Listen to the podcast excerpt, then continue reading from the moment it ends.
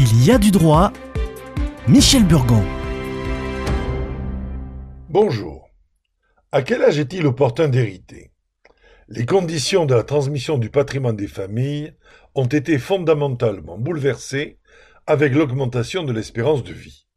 On décède aujourd'hui à un âge où les enfants sont déjà installés et la fonction purement économique de la transmission successorale opère un transfert des actifs à leur profit à une heure où ce n'est plus déterminant.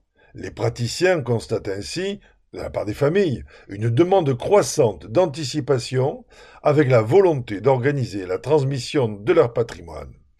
L'objectif est souvent soit d'opérer un saut de génération, permettant une transmission directe à la génération d'après, déjà en âge de s'installer, soit de gérer sur le long terme une transmission consentie plus tôt et qui impose alors un contrôle, dans la durée, des effectifs transmis. On constate aussi, dans nos sociétés, et une baisse de la fertilité et un choix non négligeable de non-procréation. Ainsi, les décès de personnes sans descendance sont de plus en plus nombreux. Qui héritera donc du patrimoine de ces personnes sans enfants?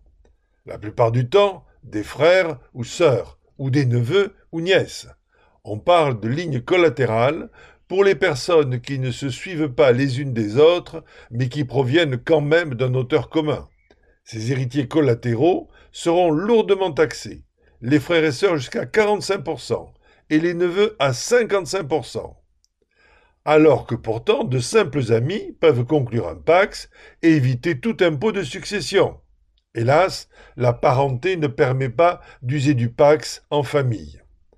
Petite niche quand même, pour le cas étroit où frère ou sœur a vécu avec le défunt pendant les cinq dernières années de vie et, au moment du décès, vit seul à plus de 50 ans ou est atteint d'une invalidité l'empêchant de travailler. Dans ce cas, il est dispensé de droits de succession. Dans tous les autres cas, la différence d'âge, souvent faible entre frères ou sœurs, laisse à penser qu'après avoir subi une ponction de près de la moitié de l'héritage, ce qui en reste sera ensuite imposé au décès du bénéficiaire, et pour éviter cette double imposition, le praticien conseillera au frère ou à la sœur de renoncer à l'héritage et ainsi ses enfants hériteront directement de leur oncle ou tante.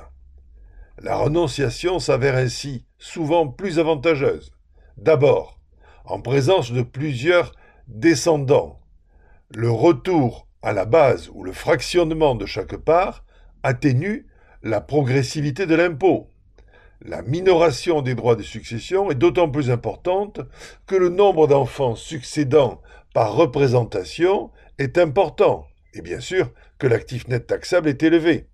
Ensuite, l'application de la taxation propre du chef des représentants conduit à appliquer sur la part de chacun les tranches basses de la taxation.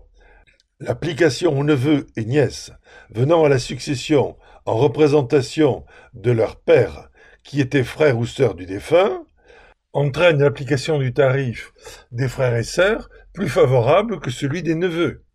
Ce sont des calculs bien complexes. Les candidats aux diverses élections promettent tous de les simplifier, certains en prenant tout par l'impôt, d'autres en ne prenant rien.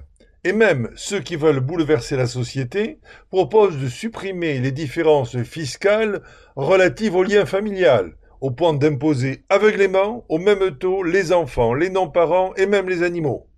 Nous verrons fleurir les propositions nouvelles avec intérêt. La comparaison avec nos voisins européens ne nous est pas favorable. Il faut espérer un alignement sur nos amis allemands ou italiens plus favorisés. À la semaine prochaine.